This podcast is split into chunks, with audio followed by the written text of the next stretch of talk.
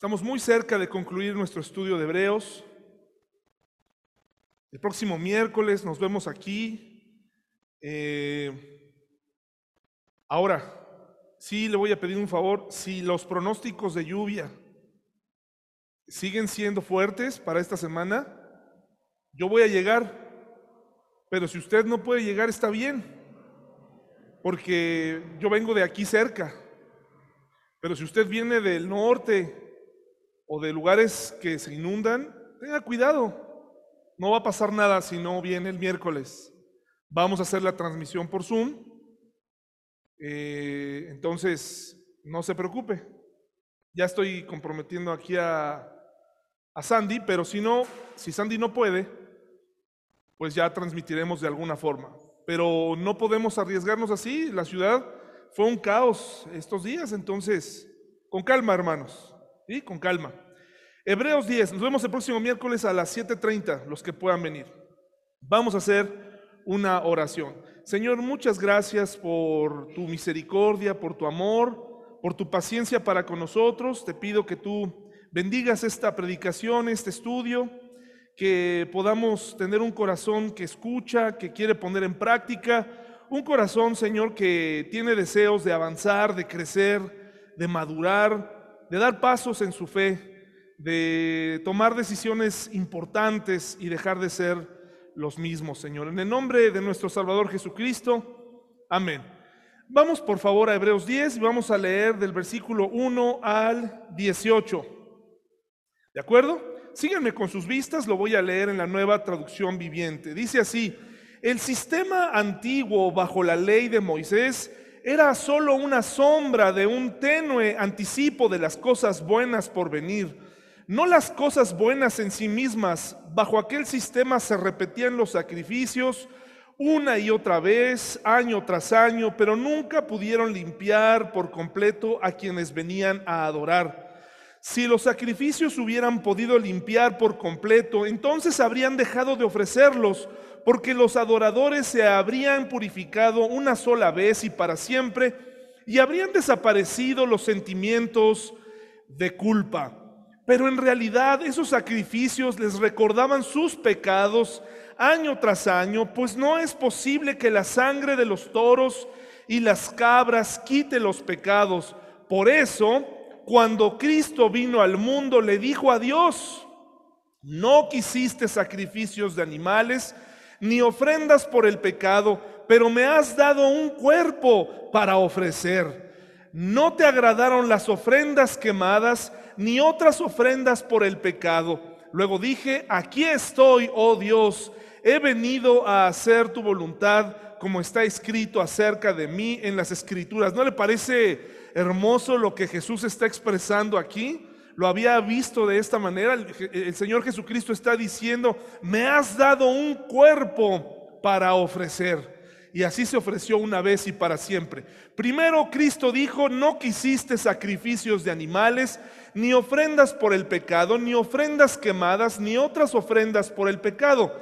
Tampoco te agradaron todas esas ofrendas, aun cuando la ley de Moisés las exige. Luego dijo, aquí estoy, he venido a hacer tu voluntad.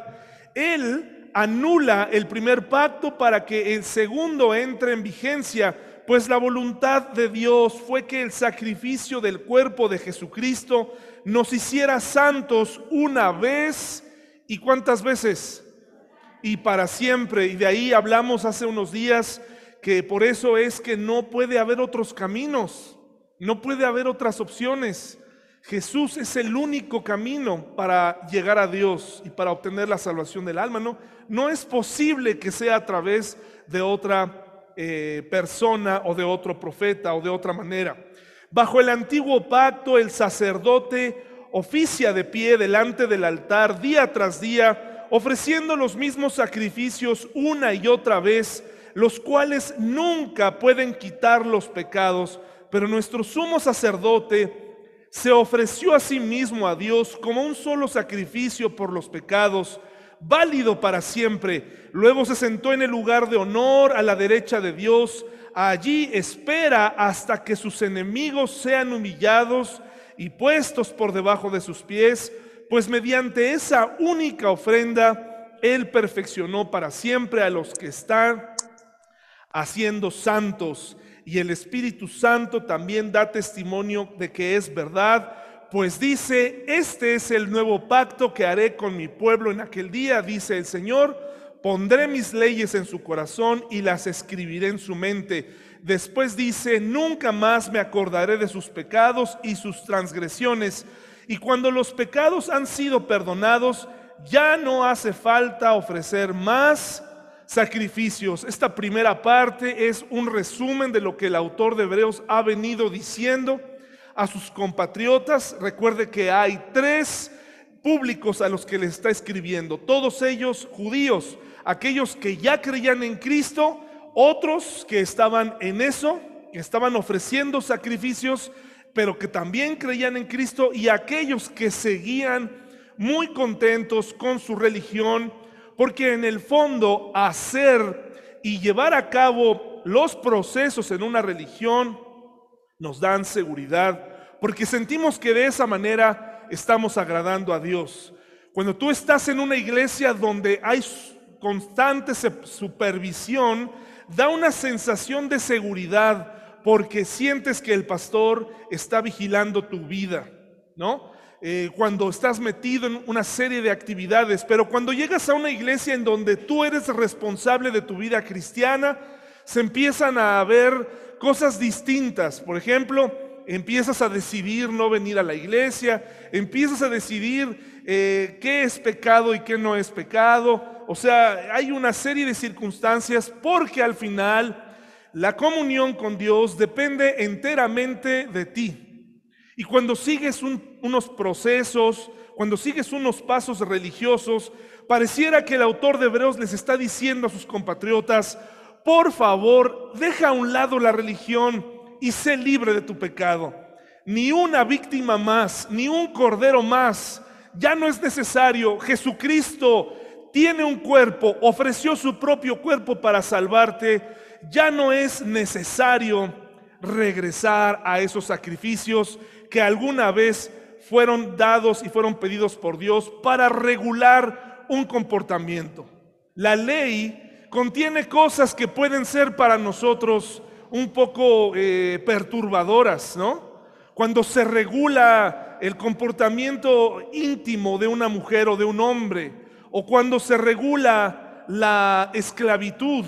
Y hoy en día, cuando miramos hacia atrás y vemos la ley, es un juicio injusto porque decimos, qué duro era eso.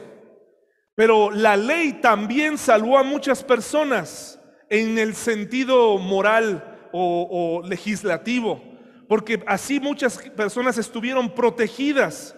Pero la ley siempre fue imperfecta porque siempre era un recordatorio al sacrificar, me recordaba lo pecador que era lo pecador y lo insuficiente de la sangre, ni matando a todos los corderos del mundo, podíamos pagarle a Dios por nuestro pecado, porque nacimos pecadores, hermanos y hermanas. Nacimos pecadores. Un niño no nace en blanco, como muchos dicen. Un niño nace ya con la simiente del pecado con esa tendencia a hacer lo contrario a lo que le digan sus padres. Esa es una realidad.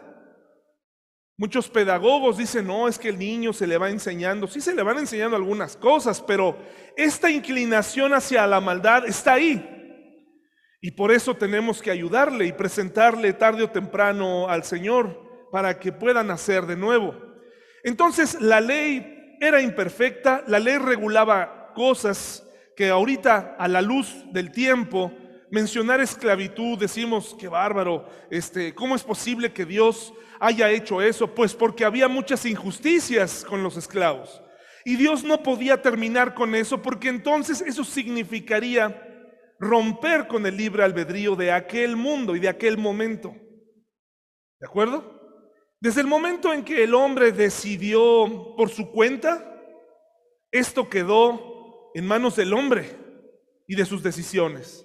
Y Dios observa, y Dios mira, y Dios nos da oportunidades, y Dios nos busca, Pero este mundo hoy no está gobernado por Dios. Por eso muchas cosas salen mal. Por eso a los cristianos también se les inunda una casa. Por eso los cristianos también perdimos familiares y amigos en la pandemia. ¿De acuerdo? Porque este mundo, en este mundo pasan cosas malas. Pasan, nos enfermamos. Pero contamos con que un día lo veremos a Él y tendremos una nueva vida, un nuevo cuerpo y nos reuniremos con aquellos que murieron en Él. Quiero preguntarles a ustedes, ¿qué es lo que usted ha haciendo, qué ha estado haciendo los últimos años de su vida? ¿Qué estuvo haciendo los últimos cinco años de su vida? En el área espiritual, moral, eh, probablemente en los negocios, desde hace más de cinco años te ha estado yendo estupendamente. A lo mejor vas al lado contrario. En tu vida moral, probablemente antes tenías más temor de cuidar ciertas cosas, ahora eres un poquito más inmoral o permites que ocurran más situaciones que tienen que ver con dilemas o que pueden ser polémicas ¿Qué has estado haciendo los últimos cinco años de tu vida? En tu vida cristiana. ¿Ya lo pensaste? ¿Qué has estado haciendo? ¿Has estado leyendo tu Biblia? ¿Has estado orando? ¿Has estado viniendo a la iglesia? ¿Hace en cinco años cuántas iglesias has visitado? En cinco años, ¿cuántos amigos cristianos tienes? Ayer hablábamos de eso precisamente con Sandy y Anuar, ¿no? Y Anuar, que los cristianos no sabemos ser amigos, no sabemos conservar amistades. ¿Qué has estado haciendo en estos cinco años? ¿Qué has estado haciendo en estos últimos diez? ¿Qué pecado te ha estado acompañando durante estos diez años? Porque probablemente eres cristiano desde hace cinco, diez, veinticinco o treinta años atrás ¿Y qué pecado te ha acompañado a lo largo de este tiempo? ¿Qué hábito ha estado junto a ti durante este tiempo? ¿Cuál es el común denominador de los últimos 25 años de tu vida? ¿Por qué pudiéramos llegar a voltear y observar y decir, ¿por qué sigo cometiendo el mismo error? ¿Por qué mi matrimonio sigue siendo un desastre? ¿Por qué sigo siendo tan inconstante? ¿Por qué de pronto me doy cuenta que cierro los ciclos con ciertas personas?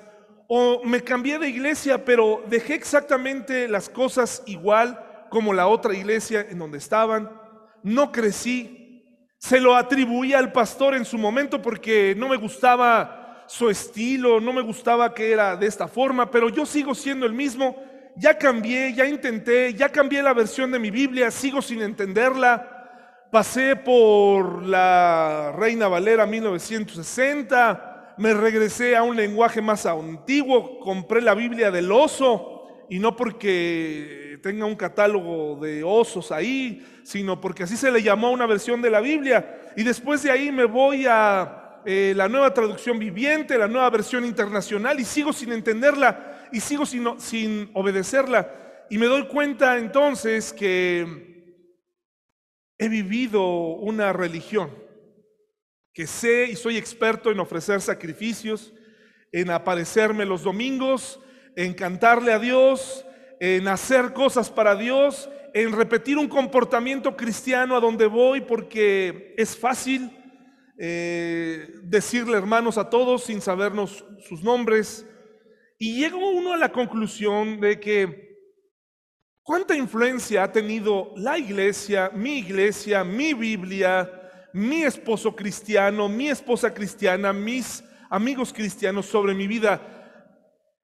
Soy el mismo de hace cinco años, de hace diez años, 25 años, sigo siendo aquel con el toque característico de mi vida, fracaso espiritual, eh, ¿quién soy ahora? ¿Será posible entonces que la conclusión sea, que estoy viviendo una religión? Porque a veces no nos cuestionamos eso, a veces decimos, bueno, es que a lo mejor no, no me están enseñando bien.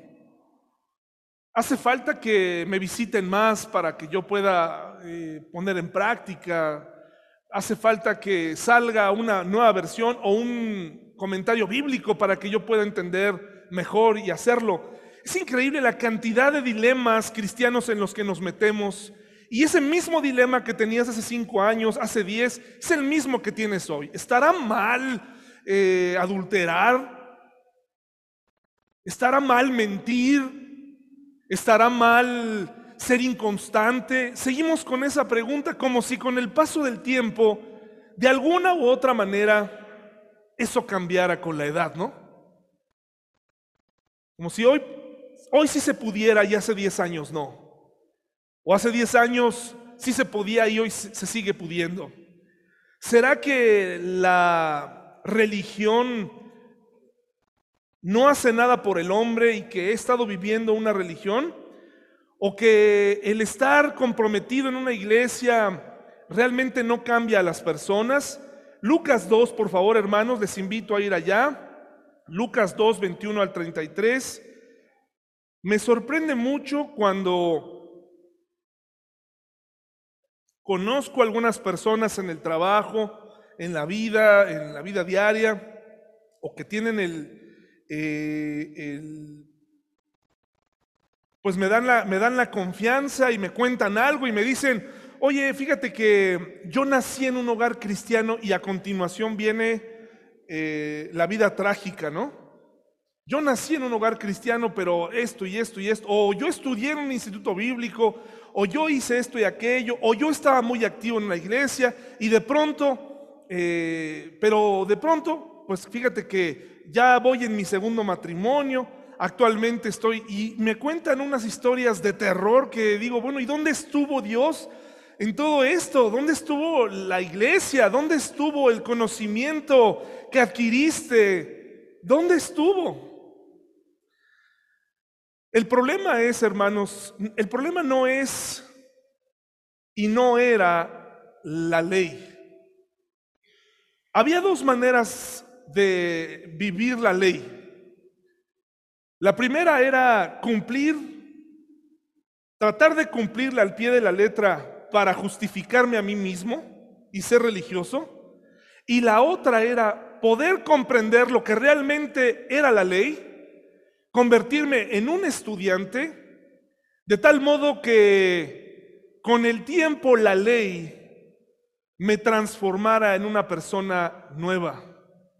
Tenemos la idea de que una persona que se metía tanto en la ley se convertía en religiosa o en farisea.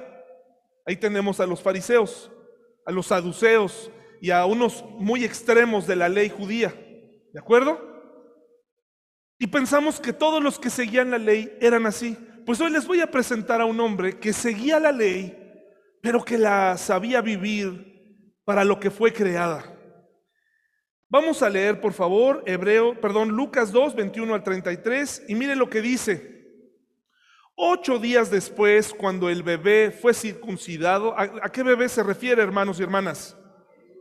A Jesús. Le pusieron por nombre Jesús, el nombre que había dado el ángel aún antes de que el niño fuera concebido. Luego llegó el tiempo para la ofrenda de purificación, como exigía la ley de Moisés después del nacimiento de un niño, así que sus padres lo llevaron a Jerusalén para presentarlo a quién? Al Señor, como cualquier otra pareja lo haría. La ley del Señor dice, si el primer hijo de una mujer es varón, habrá que dedicarlo al Señor. Y ellos muy obedientes fueron y lo hicieron como cualquier otro ciudadano. ¿De acuerdo? Entonces la ley tenía que cumplirse. Así que ellos ofrecieron el sacrificio requerido en la ley del Señor que consistía en un par de tórtolas o dos pichones de paloma. ¿Por qué el Señor Jesucristo, la familia del Señor Jesucristo en la tierra, ofreció dos palomas? Porque eran pobres, es correcto, porque eran pobres. La ley era versátil para quienes no podían ofrecer más. Podían ofrecer una paloma o pichón, lo podían ofrecer. Y eso era, fíjense cómo la ley tenía un propósito. Hablamos de la ley como mala. De hecho, lo que está denunciando el escritor de Hebreos es la, la práctica, el, el, aferrarse a la ley como, como el único camino. ¿sí? Dice, en ese tiempo había en Jerusalén un hombre llamado, ¿cómo hermanos y hermanas? Simeón. Ahí dice Simón en la Reina Valera. Simeón. Yo dije, ah, caray, ya este, a lo mejor en otra versión. Pero yo supongo que es incluso hasta lo mismo, ¿eh? Puede ser que sea el, mismo, el mismo vocablo como Josué y Jesús. Simeón. ¿Y quién era Simeón? No sabemos mucho, pero sabemos lo suficiente. Era justo y cómo? ¿Devoto en qué? En la ley. Era un devoto de la ley. Es muy diferente ser devoto a ser un religioso. Era un devoto de la ley. Era lo que había, era, era él judaizaba. ¿Y por qué la ley no tuvo el mismo efecto en él que en otros? Ahorita lo vamos a ver. Era justo y devoto, cosa contraria a muchos eh, religiosos y fariseos de la época. Y esperaba con anhelo que llegara el Mesías y rescatara a quién? A Israel. Entonces aquí está el primer rasgo. Esperaba que esperaba con qué? Con anhelo. Eso es lo que pretendía la ley. Eso es lo que pretende la práctica cristiana hoy en día.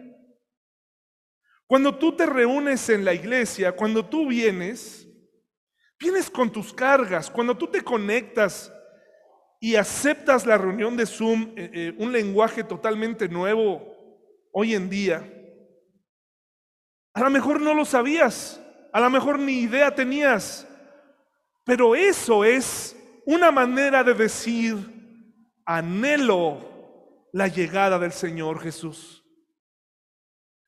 Anhelo que Él regrese. Por eso estoy aquí. Por eso traigo mis problemas, por eso vengo y me traigo a la iglesia como soy. Por eso vengo contento, no importa quién predique. Por eso oro a Dios, no importa dónde esté. Porque eso habla de un anhelo, eso era la intención de la ley. Una persona que practicaba y que tenía a la ley bien, bien establecida eh, y bien colocada donde era, llegaba a esa conclusión. La ley apunta a que un día llegará el Mesías. Un día. Imagínense este hombre anciano ya, haber sido practicante, haber ofrecido quién sabe cuántos sacrificios y nunca se cansó de hacerlo, porque su anhelo era la venida del Mesías. Hoy en día nosotros, francamente, hemos perdido mucho ese anhelo. De hecho, lo vemos un poco difícil porque ya estamos en el año 2021 y pues nada de nada. De ahí que haya muchos teólogos que estén intentando darnos fechas. No, mira, es que va a pasar esto y, y, ya el 21, ya no falta ¿eh? mucho para que alguien salga y diga, eh, ya ahora sí, el 24 de diciembre, ya, ahora sí. Y, y los cristianos dicen, ahora sí, eso no es tener anhelo. Un anhelo es, no me olvido de lo que tengo que hacer cada día, lo que tengo que vivir cada día, lo que me corresponde a mí hacer. En este caso a Simeón, hasta que viniera el Mesías, él tenía que preparar sus tórtolas o su cordero, él tenía que preparar sus fiestas, él tenía que presentarse en el templo sin importar. Porque él sabía, hermanos, que la ley no era Dios que la ley era un pacto imperfecto que le recordaba cada día que el Mesías vendría. Mire lo que dice, mire lo que le pasa a las personas que tienen anhelo y que son devotas. El Espíritu Santo estaba sobre él y le había revelado que no moriría sin antes ver al Mesías del Señor. Imagínense para este hombre eh, el haber llegado al punto de, de devoción y de anhelo a la persona que está en lo que tiene que estar. El Espíritu Santo le revela cosas muy interesantes, diferentes a las de los cristianos eh, promedio. Cuando estamos en donde tenemos que estar, cuando hacemos lo que nos corresponde hacer como cristianos, el Espíritu Santo nos hace hacer cosas que en este momento no pensábamos que éramos capaces de hacer, pero Él las puede hacer. Tu matrimonio está hecho pedazos, tu vida espiritual está lejos, te alejaste de Dios. La solución no es vente a la iglesia, la solución es busca a Dios y, y busca lo que Él te está pidiendo que hagas. Y cuando hayas buscado a Dios y hayas reanudado tu comunión con Él, una de las cosas que Él te va a decir es, regresa a la iglesia.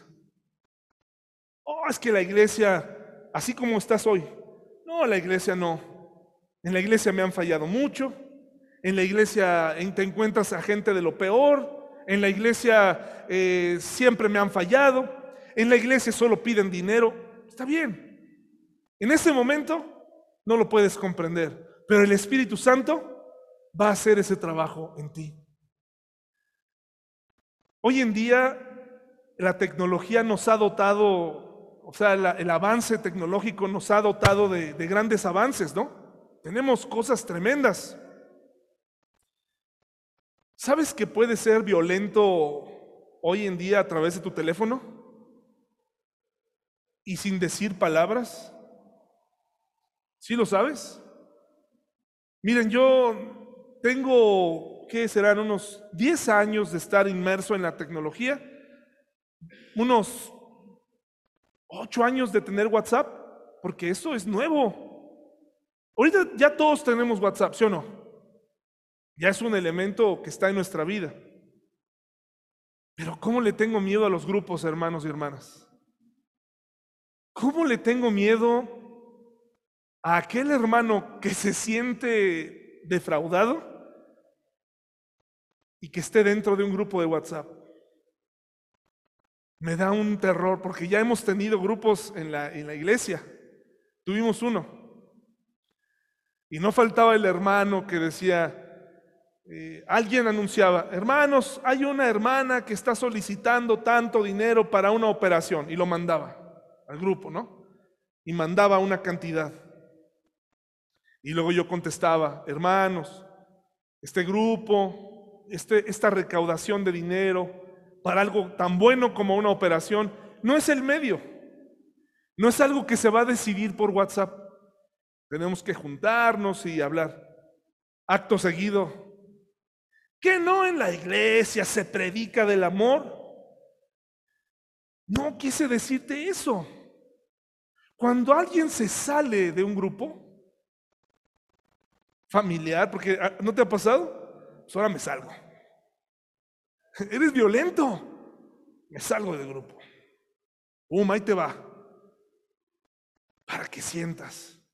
Y luego, ya un mes después, oye, ¿me puedes añadir? Hay que buscar al administrador del grupo. Tienes que enterar a todos, a la hermana, al hermano. Oye, ¿quién es el administrador? No, pues no eras tú, no era yo. Pues ¿quién es? Justo con el que tuviste el problema, le tienes que pedir que te vuelva a añadir al grupo.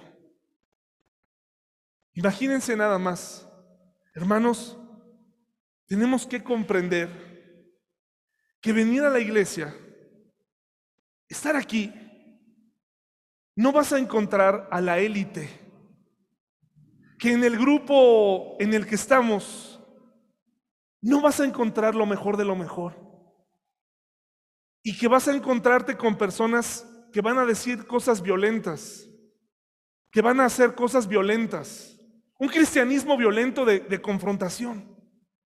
Un cristianismo violento de, ahí te va, ¿no? Órale, tú eres el pastor, órale, tú deberías haber hecho esto, tú deberías estar aquí, tú deberías, te pagan para eso, ¿no? Violento. Por eso te preguntaba al principio, ¿sigue siendo igual de violento, de reactivo ante ciertas cosas? ¿Has analizado si has avanzado en tu vida cristiana? ¿Has analizado, realmente vienes a la iglesia porque anhelas que tus hermanos eh, también se vayan con el Señor. Eh, seguimos teniendo problemas entre nosotros y, y prefieres no hablarlos, pero te sales del grupo para que se levanten suspicacias. Hermanos, es muy triste, pero esto es común. Tiene que acabar. No podemos seguir igual cuando tienes problemas con el matrimonio. En el matrimonio el esposo se molesta y, dice, ya me voy de la casa. Ya me voy. Esta vez, ya me voy. Las primeras 50 veces que se lo dijiste a tu esposa, funcionó. Llega un momento en donde la esposa dice, ya vete. Y resulta que entonces ya cambia, ¿no? El otro día estaba ahí en la escuela donde trabajo y había una pareja. Los jóvenes, así me vi yo, también era yo así, nada más que mis papás, miren, estaban... No podía yo abrazar a Paola como yo quería porque mis papás estaban ahí, miren. Entonces tenía yo que ser cuidados. Pero ahí en la escuela los chicos hacen lo que quieren. Entonces tenía a su chica, la chica lo tenía abrazado, un tipo alto, y ella abrazándolo así, pero con fuerza, así, fuerte. ¿Y el otro saben cómo estaba? Déjame, déjame, con su voz cambiando en la adolescencia, déjame, déjame, déjame, déjame, déjame. Así pasé a la tienda, los vi abrazados, él quitándoselo, ¿no? Y ella abrazada, llorándole, rogándole, como aferrándose a que él era el amor de su vida si supiera que va a conocer 20, 30 más, pero ahí estaba, ¿no? Ahí, déjame, déjame. Bueno, pues la chica en una de esas lo dejó. Acto seguido, se voltea y entonces comienza ahora él a abrazarla por atrás. Iban caminando los dos, ahora pidiéndose, eh, ahora él rogándole a ella. Hermanos, tenemos que hablar. Hay una manera cristiana de resolver las cosas.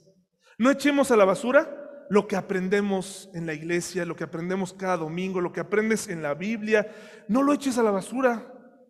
Tienes que crecer, ya tenemos que crecer, hermanos.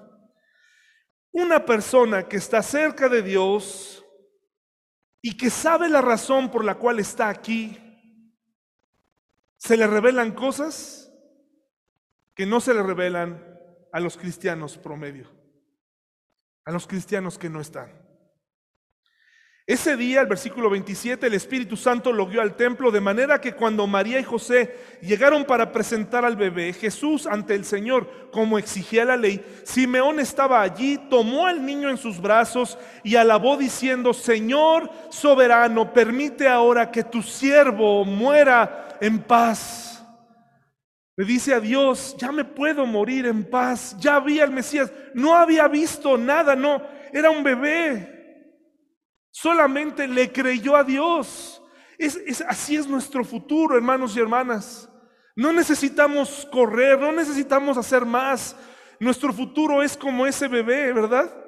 Hay tanto que ver todavía por delante nuestro y queremos a fuerza más información. A él solo le bastaba saber que el Espíritu Santo lo había llevado ahí, estaba, tenía en sus brazos al Mesías, no vio ni un solo milagro, no había hablado con él, Jesús apenas balbuceaba y estaba diciendo, es suficiente. Tú cumples, Señor. Eso es fe. Eso es fe. Cuando tú quieres ver resultados en tu vida cristiana, necesitas comenzar a practicar la fe.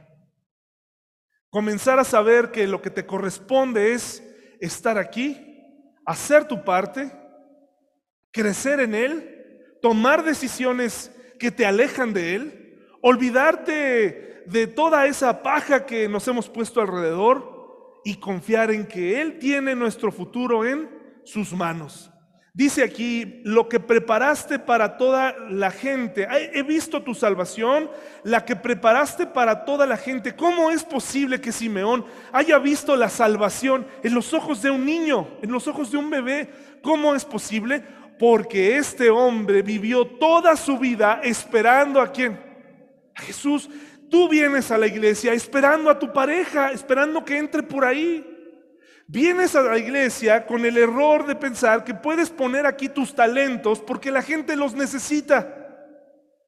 Entramos con el error pensando que la iglesia necesita tu dinero. Estoy aquí predicando porque pienso que nadie más lo puede hacer. Y me olvido que realmente estoy aquí porque estoy esperando que venga el Señor Jesucristo y me reúno con la gente que también lo espera. Pero cuando miro tus ojos y tú miras los míos, no estamos en el mismo canal porque nos odiamos, porque nos peleamos, porque tenemos diferencias entre nosotros, porque somos religiosos, porque es normal que las iglesias se dividan, es, normal que los hermanos dejen de venir. Es normal que no aclaren por qué se van. eso es algo de todos los días. Oye, el hermano, ¿por qué ya no vino? No sé, dejó de venir. Le llamas al hermano y el hermano no te sabe decir por qué ya no viene. Es ambiguo, es extraño, como si algo hubiera pasado en, en este tiempo entre nosotros, ¿no? O porque alguien fue a decirle, ¿no? Ah, es que la iglesia, en la iglesia, pues a mí me pasó esto y mi experiencia. Y entonces, ¿qué pasa con la congregación, hermanos? Se pierde el objetivo central, el objetivo central para estar aquí no es precisamente que pongamos en práctica nuestros dones, porque aquí no, pues no es un centro de, talleres, ¿no? De como de, pues a ver, que predique, que predique. Eso es una consecuencia de esperar y de anhelar a Dios. No vienen a verme a mí. No hay una cartelera de, bueno, pues hoy con ustedes. No, hermanos.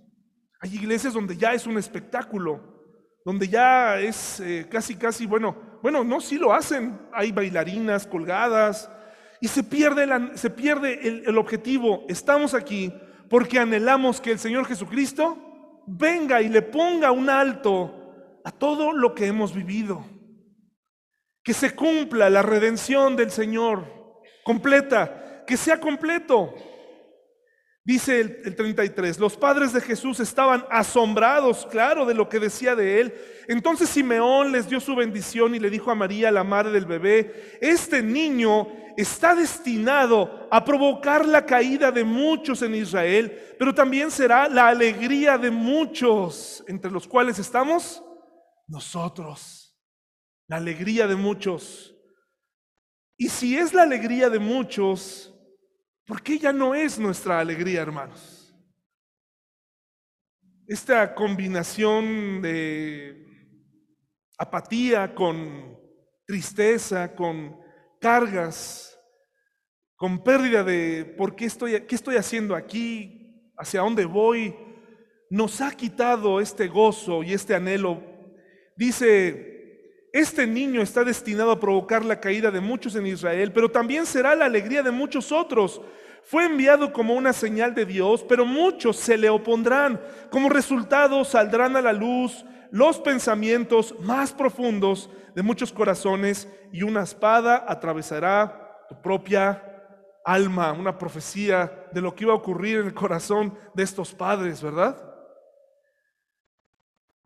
Entonces, una persona que seguía la ley, su resultado no siempre era la religiosidad. ¿De acuerdo? El resultado de una persona que sabe por qué hace las cosas, que sabe por qué se sacrifica a un animal, que sabía exactamente a qué se paraba temprano, a qué iba al templo, da como resultado devoción y compromiso. Si tú vienes a la iglesia con otro objetivo, por eso te vas a ir así como entraste te vas a desanimar. Porque te repito, aquí no está lo mejor de lo mejor. Si tú no estás dispuesto a convivir con los pecadores, si tú no estás dispuesto a pasar por alto ciertas cosas, te vas a ir en el próximo problema. ¿Y sabes qué es lo peor? Te vas a llevar a unos cuantos. Durante la pandemia, previamente a la pandemia, algunos hermanos se fueron juntos de la iglesia por decisión propia, algunos me hablaron, no fue una división, gracias a Dios no hemos vivido algo así, y yo lo he dicho antes, el día que haya una división en la iglesia, ese día yo no me quedo con nadie, hermanos, ese día yo me dejo, dejo esto a un lado. Pero yo jamás me voy a llevar a un bando, jamás. Y que Dios nos libre de una división, pero que yo me quedara con unos y usted y el hermano Alejandro con otras, no. No, hermanos. Me retiro.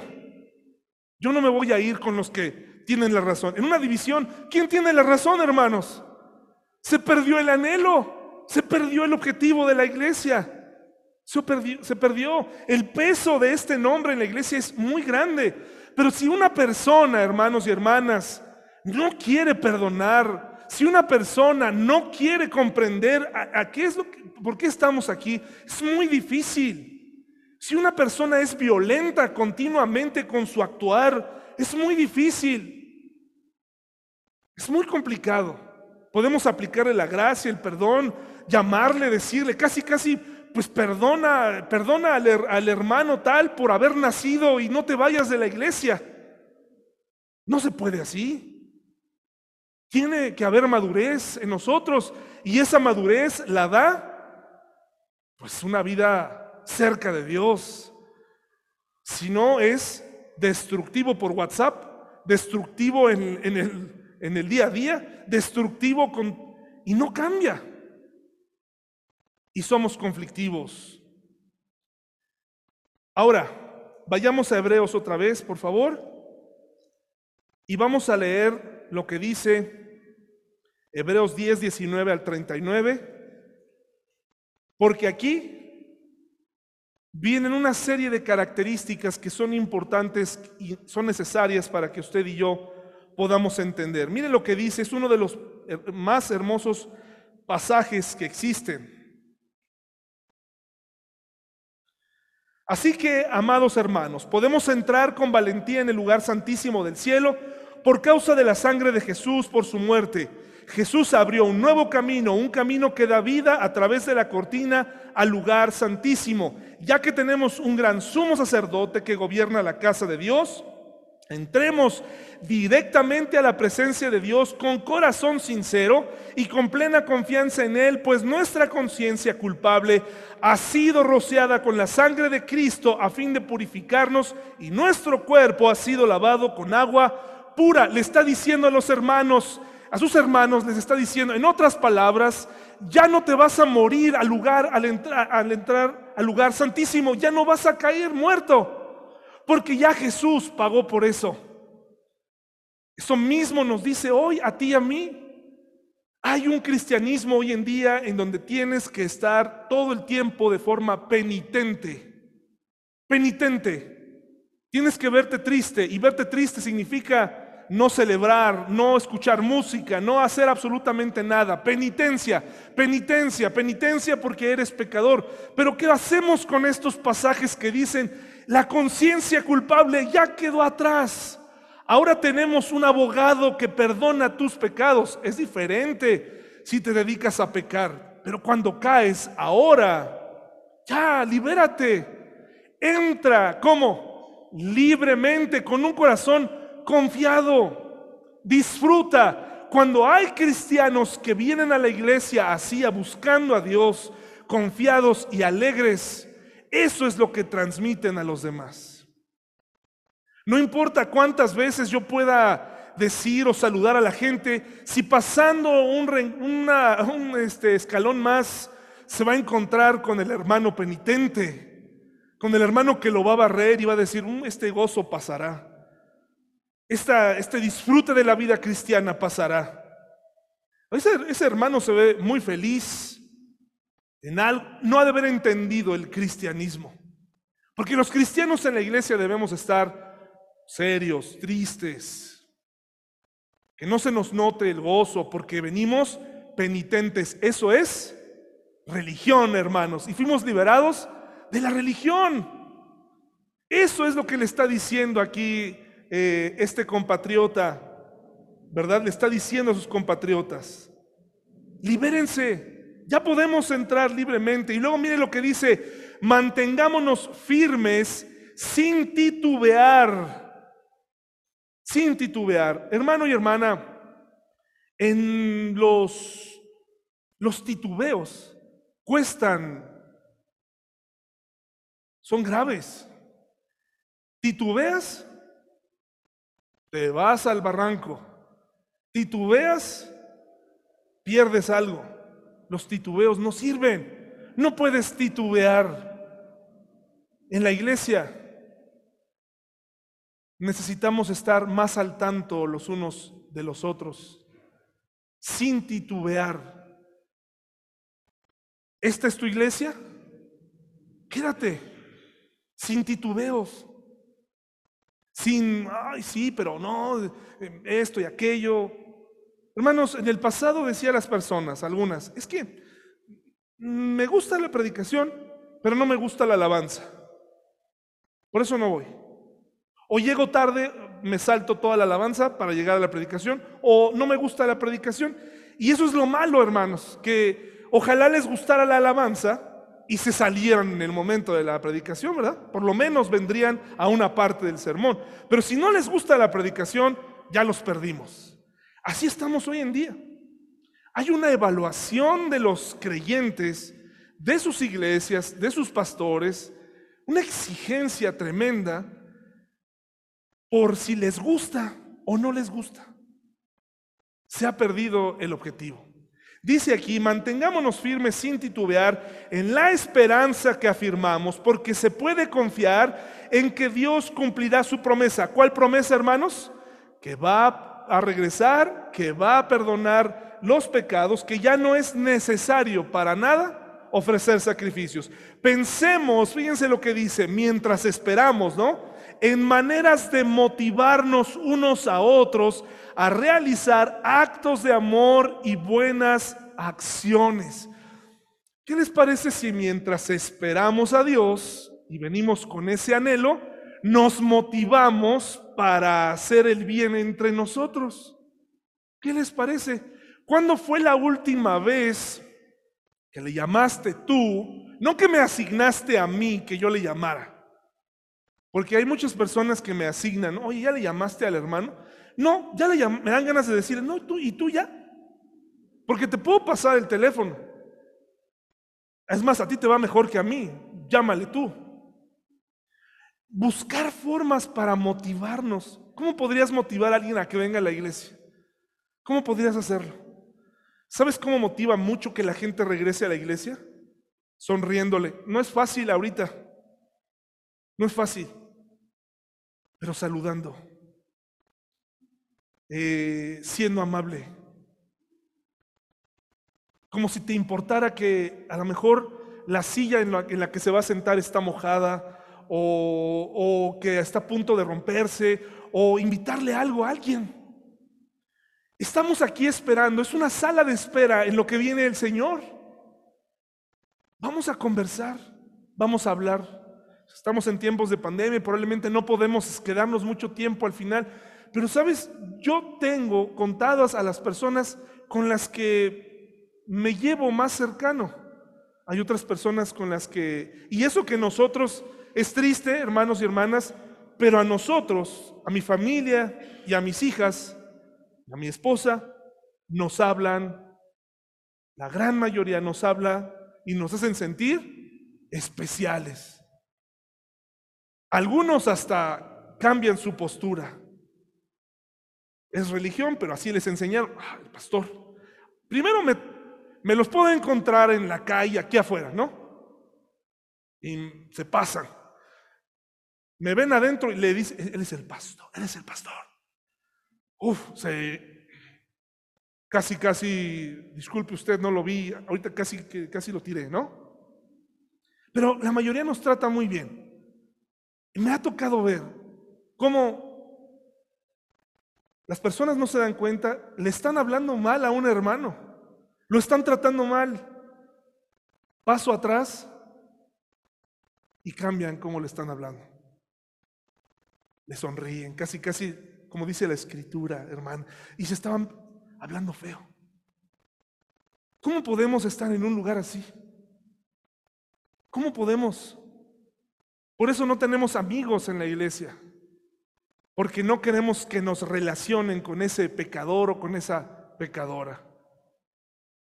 Mantengámonos firmes, dice aquí, pensemos en maneras de motivarnos unos a otros a realizar actos de amor y buenas acciones. Hermanos, cuando invitemos, hagamos una comida, haz el esfuerzo, come con nosotros, involúcrate. Me ha tocado ver, y Paula sabe, hay ocasiones en las que hemos invitado a alguien, ¿no? Y esa persona, siempre que había comidas, nunca podía. No puedes, no puedes, no puede ser así. Por eso, curiosamente, el versículo que sigue sigue siendo más enfático todavía para la congregación. Dice, pensemos en maneras de motivarnos unos a otros a realizar actos de amor y buenas acciones y no dejemos de congregarnos como lo hacen algunos, sino animémonos unos a otros, sobre todo ahora que el día de su regreso, ¿qué? Se acerca, dice la reina Valera, como algunos tienen por costumbre. Este tiene doble sentido, tiene doble sentido. El sentido, el primero es así como dice, no dejes a tu congregación. Hermano del Zoom, ya es momento de venir a la iglesia. Confirma tu asistencia, hermano del Zoom. Sandy, hazme un Zoom. Se los voy a decir. Por favor, siempre quise hacer esto. Ven, hermano. Hermano del Zoom, es momento de venir. Ya es momento, hermano del Zoom. Ya se vale venir. Si tú confirmas, te esperamos. Hay lugar para ti. Sí, hay pandemia y todo, pero has ido al cine, hermano del Zoom. Has estado en lugares concurridos, más concurridos que este. Es momento de venir, hermano. Ya, ya es momento. Nos acomodaremos. Tenemos medidores de dióxido de carbono. Medimos tu temperatura y los hermanos te están esperando. Ya se acabó. Es momento de comenzar a venir. A lo mejor no puedes venir siempre, pero es momento de venir. Gracias, hermano del Zoom. Hermanos y los que estamos aquí, no tenemos que dejar de congregarnos. Hermanos, por esta razón, por esta razón, a partir de que terminemos Hebreos, ya no va a servir el canal de YouTube. Ya no. Ya no vamos a subir, ya no voy a subir videos, porque no se trata de mí, no se trata de, de nuestra iglesia para el mundo. Hay una oferta de predicadores que estoy seguro que ustedes ven, muchos de ustedes ven, está bien, está bien, pero mi obligación es para con los hermanos de la iglesia, ¿qué? Local. Si tú nos ves de los 129 eh, suscriptores que tenemos, 129, yo me siento como si fueran un millón. De esos 129, siento mucho, siento mucho que ya no vaya a haber videos. Se van a seguir grabando las predicaciones y se van a subir por Spotify como, como están ahora. Pero yo no voy a propiciar, hermanos y hermanas, que una persona que le cae mal su pastor, porque así me lo han dicho, yo no soporto a mi pastor. Yo no soporto la alabanza de mi iglesia. Yo no soporto sus modos. Por eso te veo a ti. Gracias por el favor, pero no. Regrésate a tu iglesia. Escucha y apoya a tu pastor. No dejes de congregarte. Gracias por escucharme, gracias por dejar un comentario, gracias por escuchar a nuestros hermanos predicadores, gracias, pero no estamos buscando suscriptores, no estoy buscando que esta voz se escuche en el mundo. A mí me interesa que nosotros crezcamos como iglesia local. Y estoy seguro que en cualquier lugar del mundo, a menos que estés en Corea del Norte o tal vez en China, sea muy difícil. Y de esos 129, todos están en México, algunos en Estados Unidos, pero tenemos que regresar a nuestra iglesia local. No podemos propiciar que los hermanos no vayan a sus iglesias. No podemos seguir propiciándolo. No podemos propiciar que de pronto, a ver, aquí pertenezco, eh, mi corazón está, eh, la alabanza es en esta iglesia, la predicación es en esta iglesia y mis amigos están en otra. ¿Eso es posible, hermanos y hermanas? No es posible. Tenemos que comprometernos con nuestra iglesia local, no dejando de congregarnos. Ese es el primero, así, cerquita, este es el primer significado de no dejemos de congregarnos. Pero el segundo significado es, no vaya a ser que el día que el Señor venga no estés aquí. Porque entonces no se estaría cumpliendo el propósito de nuestra iglesia, que es esperarlo. Es, tiene un objetivo profético. No vaya a ser que no estés esperándome. El Señor, el que puso su cuerpo por ti y por mí, le gusta ver a su congregación. Por eso dijo, en donde están dos o tres congregados en mi nombre, ahí estoy y regresaré ahí. Por eso es importante que busques una iglesia. Es importante que te afiances a tu iglesia. Eh, te aburre la predicación, te aburre, hay cosas en mi vida que no te gustan.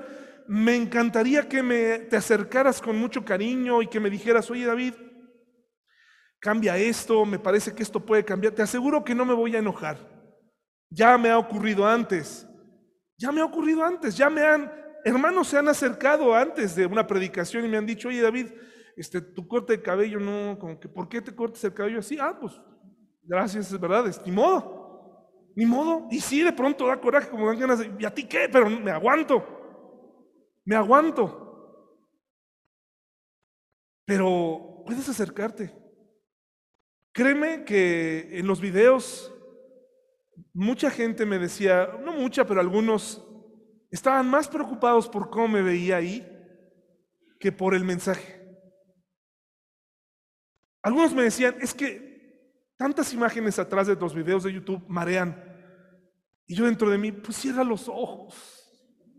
Cierra los ojos o volteate o haz otra cosa, no me veas.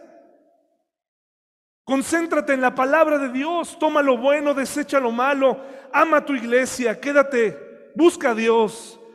Hoy los jóvenes ya no se quieren comprometer con nada. Entiendo que en nuestra iglesia no hay muchos jóvenes, es cierto, no hay muchos jóvenes.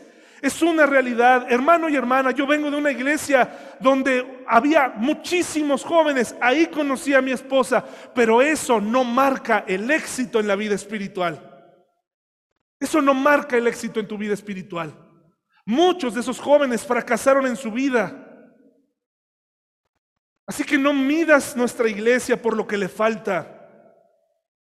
Mídela por el anhelo que tengamos de la venida del Señor Jesús. Vengo a mi iglesia, en mi iglesia pequeña, donde no hay clases, donde no hay cunero, donde no hay muchas cosas que un día tendremos, pero donde sí tenemos el anhelo de esperar al Señor. Sí tenemos el anhelo. ¿Sí lo tienes, hermano y hermana? Claro que sí, porque eso significarán muchas cosas. Se acabaron las despedidas. Significará, Paola Lisset, que te vas a encontrar con tu papá otra vez. Que lo vas a abrazar nuevamente y con todos esos familiares que perdimos en la pandemia. Eso significará. No perdamos de vista el anhelo. Vamos a continuar leyendo, mis, hermanos.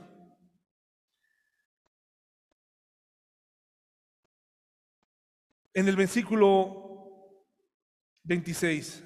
Queridos amigos, si seguimos pecando a propósito después de haber recibido el conocimiento de la verdad, es decir, si queremos seguir siendo religiosos, si queremos seguir siendo igual, dice aquí, pues ya no queda nada que hacer, ya no queda ningún sacrificio que cubra esos pecados, solo queda la terrible expectativa del juicio de Dios, porque una persona que constantemente deja de congregarse, eh, no es que pierda su salvación, es que tal vez nunca la tuvo, porque nunca tuvo esa claridad, esa importancia de tomarse de Dios, no porque en la iglesia misma esté la salvación, sino que esa inconstancia en el corazón, nos habla de un estado espiritual mayor. ¿Conoces cristianos que de pronto dicen, pues, ¿para qué esto? ¿Para qué aquello? ¿Para qué leer? ¿Para qué congregarme? ¿Para qué? entonces yo ahí me doy cuenta, digo, no has entendido mucho. Como que no, no has, no has, no has agarrado la onda. Algo anda mal. Por eso dice aquí una persona que vive así, regresa a los sacrificios, solo le queda la terrible expectativa del juicio de Dios y el fuego violento que consumirá a sus enemigos, pues todo el que rehusaba obedecer la ley de Moisés era ejecutado sin compasión por el testimonio de dos o tres testigos.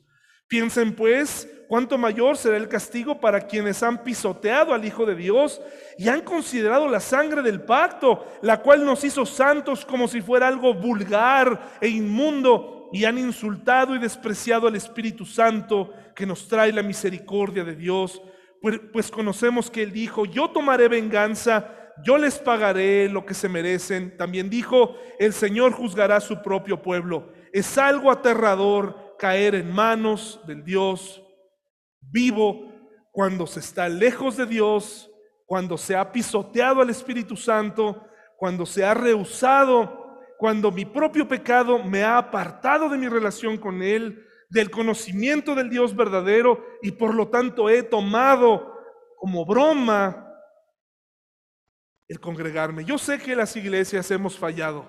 Yo sé que los pastores hemos hecho nuestra parte. Ya les mandé ese mensaje de este hombre que dice que Dios no regresa porque falta dinero. Imagínense nada más. ¿Cuánta tontería se dice en YouTube? ¿Cuántas corrientes hay ahí? Que de pronto escuchas una cosa con uno, otro con otro, y ahí aparece David Melo hablando de otra cosa. No, hermanos, yo no puedo contrarrestar eso. Yo prefiero hablarle a ustedes en la iglesia local, que es mi trabajo. Acuérdense en el versículo 32 de los primeros tiempos, cuando recién aprendían acerca de Cristo. Recuerden cómo permanecieron fieles, aunque tuvieron que soportar terrible sufrimiento. Algunas veces los ponían en ridículo públicamente y los golpeaban.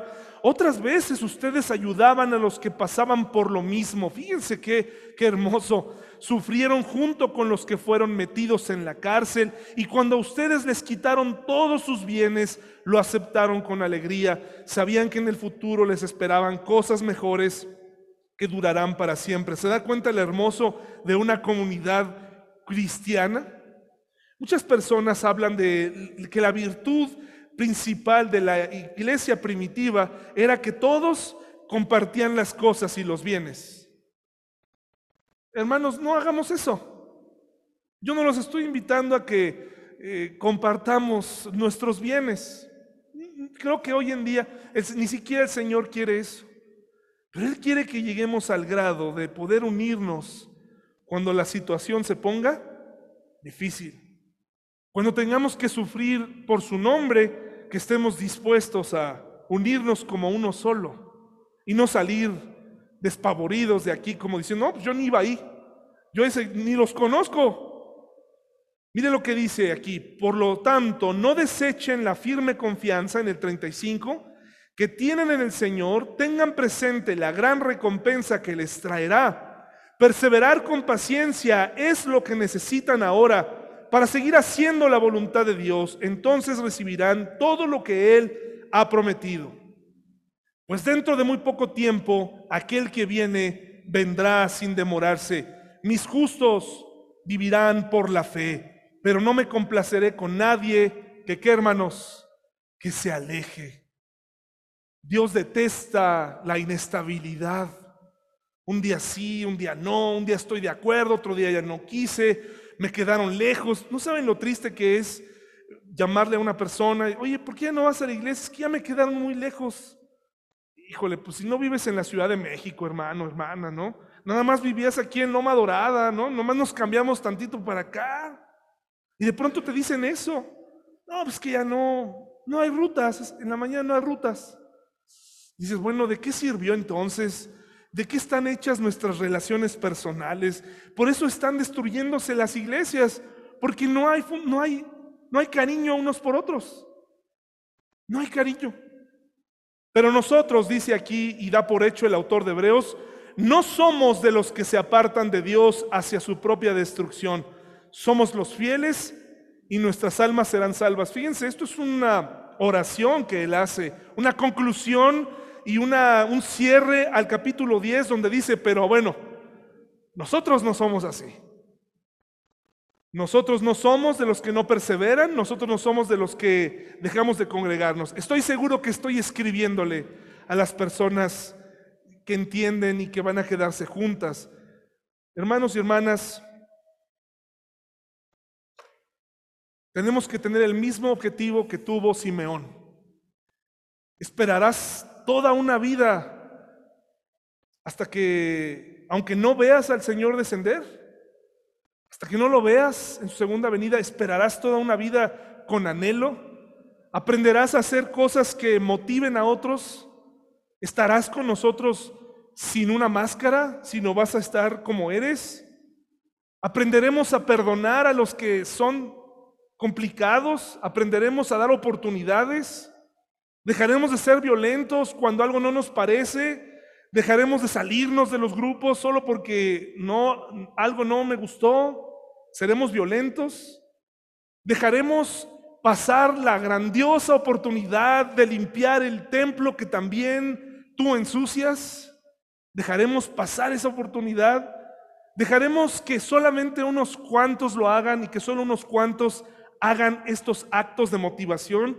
¿O te vas a involucrar con nosotros hasta que el Señor venga? ¿Qué te parece? Piénsalo, hermano. Piénsalo. Tenemos mucho que hacer.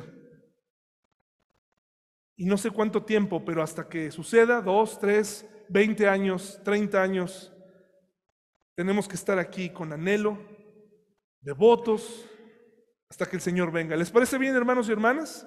Vamos a ponernos de pie, por favor, y vamos a orar. Gracias por su atención en esta hermosa, hermosa mañana, este domingo que podría ser el último no sabemos si mañana vamos a amanecer, por lo tanto estamos contentos de estar aquí, contentos de tener a los niños que tenemos, a los jóvenes que tenemos, a los músicos que tenemos, al pastor que tenemos. Eso es lo que hay, hermanos, ni modo. Gracias a Dios. Vamos a orar, Irán, ¿te parece?